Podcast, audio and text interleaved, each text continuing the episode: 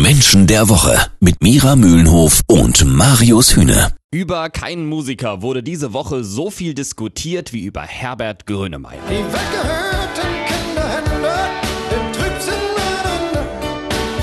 Wir werden Grund und Boden gelacht. Kinder an die Macht. Er hatte sich auf einem Konzert in Österreich lautstark, wie er eben so ist, für mehr Menschlichkeit eingesetzt. Und wir müssen diesen Leuten so schnell wie möglich und ganz ruhig den Spaß da raustreiben. Kein Millimeter nach rechts. Keinen.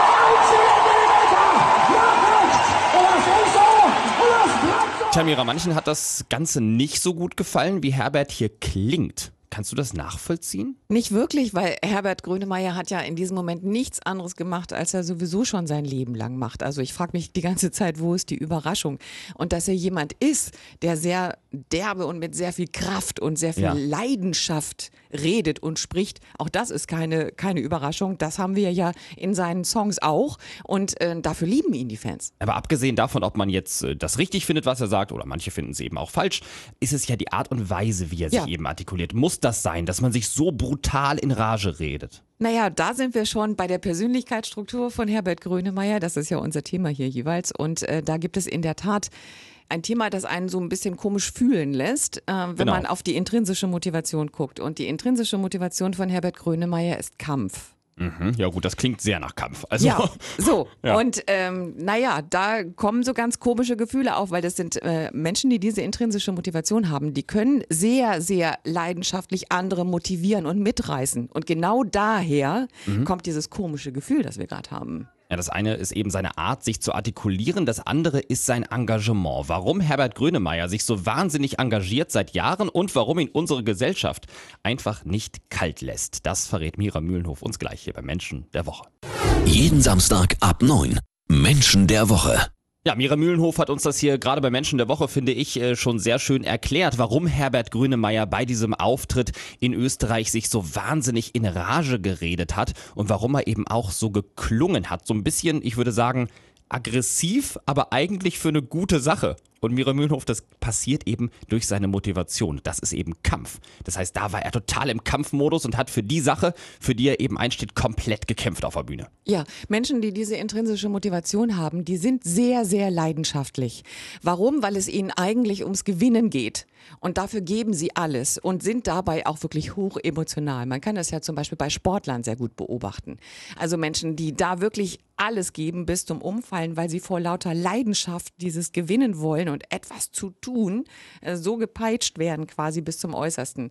Diese Motivation kann, wie gesagt, sehr ansteckend wirken auf andere und andere mitreißen, aber da gibt's auch immer so ein bisschen Geschmäckle.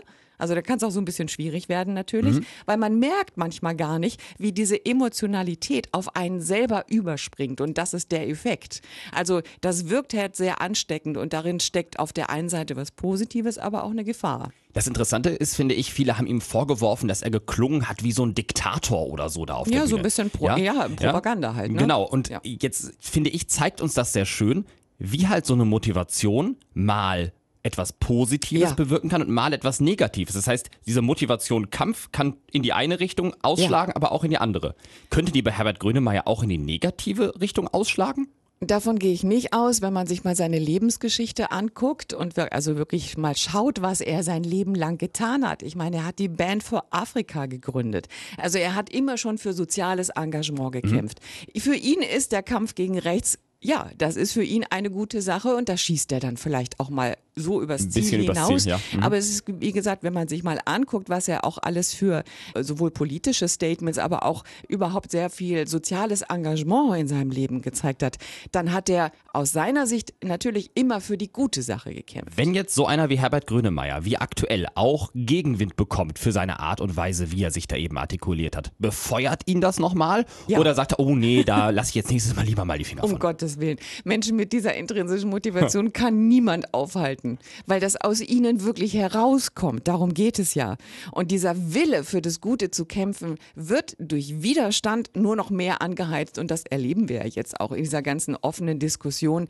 Da legt der Herbert noch eine Schippe drauf. Herbert Grönemeyer eben nicht nur ein genialer Musiker, sondern eben auch wahnsinnig engagiert, wie das kommt. Das hat Mira Mühlenhof uns hier heute bei Menschen der Woche erklärt. Er ist eben einer, der für die gute Sache kämpft und zwar immer. Egal wo er ist, egal auf welcher Bühne er steht. Vielen Dank an Mira Mühlenhof. Gerne.